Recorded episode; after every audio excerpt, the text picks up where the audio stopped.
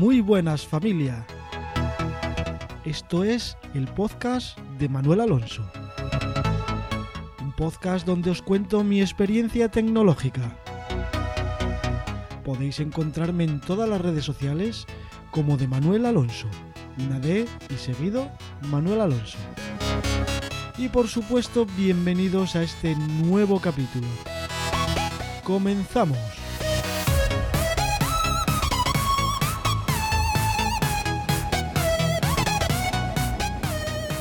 Pues sí, ya no tengo el Huawei Mate 10. ¿Y por qué? Bueno, pues nada, os lo voy a explicar ahora mismo por qué ya no tengo el Huawei Mate 10. Voy a empezar eh, haciendo así como una pequeña review de, mi experiencia con este móvil y así pues bueno justifico un poco el por qué ya no tengo eh, este dispositivo móvil. Vamos a empezar por el diseño. El diseño de este móvil es Premium. Es un diseño muy muy bonito. Además en formato 16.9, que para ver contenido multimedia eh, yo creo que es el ideal a día de hoy, ya que no todos los vídeos están adaptados a los formatos de los móviles de ahora mismo, ¿no? Ese formato 18.9 o 18.9 y medio, o bueno, así alargadito, ¿no? Entonces en ese aspecto eh, es el móvil ideal para ver multimedia. Lo que pasa que como es grandote y ancho, pues bueno, no es no es fácil de coger en la mano, o sea, no es demasiado, no sé, no me gustaba demasiado cogerlo en la mano porque mi mano tampoco es muy grande y entonces bueno me costaba trabajo moverlo con una mano solo. De todas maneras eh, era un formato super premium así de cristal muy muy pero muy guapo. La verdad es que era precioso y casi sin marcos evidentemente tenía una pega eh, bastante, bastante grande y es que era muy resbaladizo, demasiado. O sea, se caía solo, solo con cogerlo en la mano se cae. Resbala muchísimo, o sea, es obligatorio sí o sí llevar una funda. Y yo ya sabéis que lo de las fundas y los cristales templados y todo eso, pues no me gusta demasiado. Me gusta disfrutar del móvil tal como me gusta. Aunque penséis, joder, pues vaya peligro, tío. Pues sí, pero me gusta disfrutar de, del móvil, del diseño del móvil que me gusta. Entonces, bueno, en ese aspecto, pues no me gustaba demasiado que se resbalara de la mano. Entonces, siempre lo tenía que llevar con una funda y de hecho, siempre lo llevé con una funda. Lo intenté probar varias veces, pero que va, se, se cae y no, claro, evidentemente no es plan. En cuanto a diseño, eso. Pros, eh, formato 16.9 y muy premium la construcción y contras demasiado resbaladizo. No se puede llevar sin funda. Cambiamos al software. A ver qué software lleva. Eh, lleva la capa de EMUI, o sea, EMUI, la capa de EMUI, que es la capa típica de los Huawei. No me gusta. La verdad es que no me gusta casi, casi nada. Mira que yo soy de los de Xiaomi y es bastante parecida, pero mm, eh, muy no me gusta. De hecho, llevaba instalada el launcher eh, Pixel, el Pixel Launcher, que bueno, pues es, me gustaba mucho más que, que muy, muy no, no sé, no me acaba de gustar. La fluidez en este dispositivo es típica de un gama alta, o sea, la fluidez es buenísima. O sea, es un teléfono con un procesador muy bueno, el Kirin 970, y mm, va perfecto. Aunque tenía una pega. Si tienes instaladas muchísimas aplicaciones, como es mi caso, en algunas situaciones, alguna vez puntual, también hay que decirlo, había algún tipo de lag.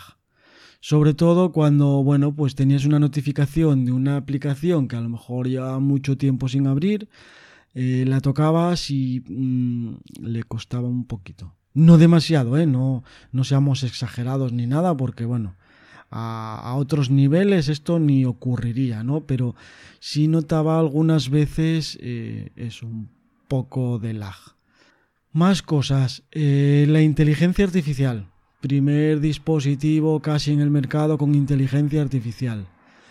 Mm, en cuanto a la batería, yo creo que esa inteligencia artificial mm, la gestionaba muy bien.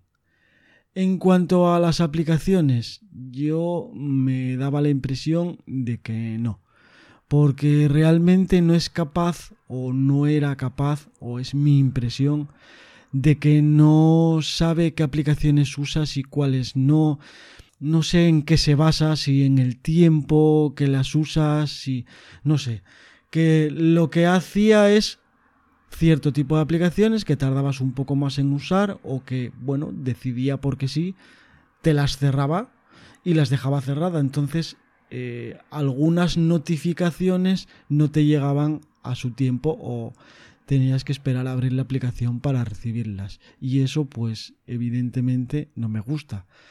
Claro, ¿cómo lo solucioné? Pues es fácil porque siempre tienes la opción en la capa eh, MUI de dar permisos especiales a cualquier tipo de aplicación para que no entre la inteligencia artificial o para que estén siempre abiertas o para que eh, el consumo de batería no vaya sobre ellas. Es decir, que estén abiertas siempre que tú las abras y punto. Y ya está. Entonces, de esta manera eh, sí que te llegaban las notificaciones y la aplicación, pues bueno, seguía abierta. Eh, vale, eso también lo hago en Xiaomi, pero bueno, yo pensé que la inteligencia artificial valía para algo más que para ahorrar en consumo de batería, que sí que lo hacía muy bien, ¿vale? Luego os cuento lo de la batería. Pasamos a otro apartado, el apartado de la cámara de fotos.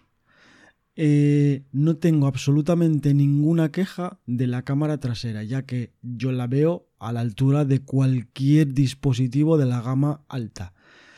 Tenía una cosa muy muy bonita y es que los colores en las fotografías se parecen muchísimo muchísimo a la realidad, o sea, ni los satura ni nada de nada, o sea, ves la foto, ves la realidad hasta cierto punto. ¿vale? Quiero decir, de todos los dispositivos que yo he probado o que he visto, es el que más se me parece a la realidad.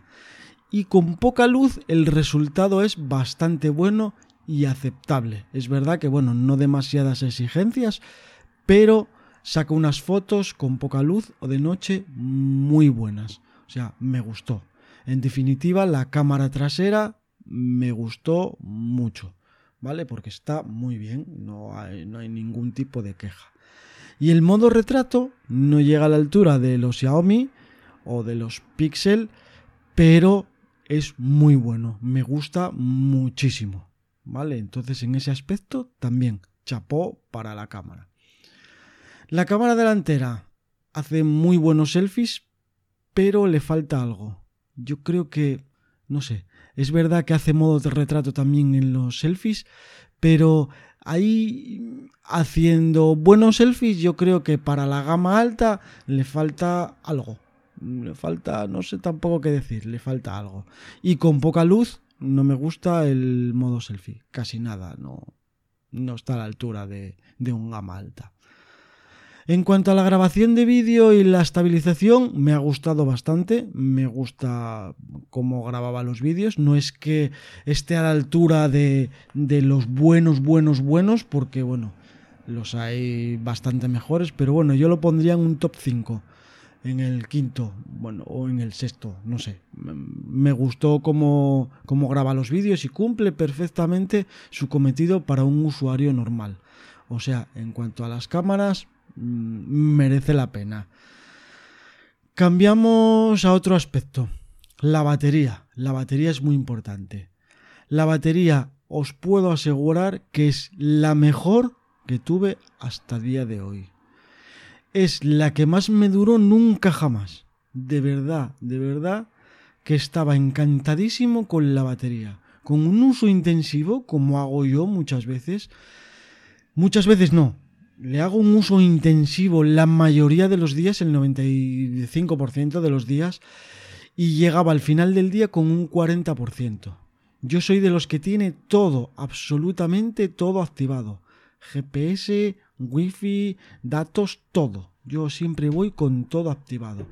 Incluso ya lo sabéis que llevo la localización activada para la familia, para que todos sepamos dónde estamos, y me llegaba al final del día con ese 40% de batería. Es decir, para un usuario normalito, normal, de dura dos días, vamos, con la gorra, yo incluso depende qué tipo de gente apostaría hasta por tres días. En este apartado, de momento no conozco ningún móvil que lo haga así. Otra buena cosa que tiene es que tiene una carga súper rápida. Conectas el cargador y casi no te das cuenta, ya tienes cargada la mitad de batería. Yo creo que, pues, no sé, media hora, no sé, no sé decirte porque es que conectas el móvil, haces cualquier cosilla por ahí, plas, y ya, o sea, se carga rapidísimo, muy, muy rápido. En eso sí es verdad que cuando tuve el OnePlus, el, yo tuve el OnePlus 3T, me parece que fue, sí, el 3T, cargaba muy rápido. Es verdad que cargaba más rápido el OnePlus, pero este es, eh, no sé, muy bien. En cuanto a eso, genial, genial. Entonces, bueno, voy a hacer así un pequeño resumen de, este gran terminal que, aunque yo me haya deshecho de él o aunque yo lo haya vendido para cambiar por otro, eh, os resumo el por qué. ¿Contento con la cámara? Sí, con la cámara estaba muy contento. Me gustó mucho el diseño, pero eh, era demasiado resbaladizo. Una funda obligatoria, cosa que bueno, ya sabéis que a mí no me gusta. Muy contento con la batería. Quizás yo creo que la batería es lo mejor del Huawei Mate 10. Muy contento con el rendimiento. Muy contento, a pesar de eso, de alguna peguilla que puse antes, pero muy contento con el, con el rendimiento. A la altura de, de cualquiera de los de, de gama alta de hoy en día. La capa en MIUI para mí es el detonante definitivo por el que cambié el móvil. ¿No me gusta? No me gusta. Esa sensación de la capa de MIUI que no me gusta, junto con la del terminal en la mano, que no acaba de gustarme por el ancho y lo resbaladizo que es, yo creo que fue lo que hizo que cambiara el móvil. Eh, no os voy a decir el móvil que tengo ahora porque bueno, voy lo estoy usando ahora y es un móvil transitorio porque sabéis que mi meta es el Xiaomi Mi Mix 2S. Entonces, en el siguiente capítulo, bueno, no, en el siguiente capítulo igual no porque ya tengo otras cosas pensadas, pero en el siguiente, bueno, muy pronto eh, voy a contar pues mi experiencia con el siguiente dispositivo. Así que bueno, pues aquí os dejo con esta pequeña review del Huawei Mate 10, que realmente, bueno, si lo escuchasteis todo, es un móvil muy recomendable, depende para que lo quieras y depende del gusto que tengas, pues puede ser tu, tu móvil ideal. Y encima ahora mismo está muy barato porque tuve que deshacerme de él eh, casi medio regalándolo. Pues nada familia, aquí os dejo y hasta el próximo capítulo.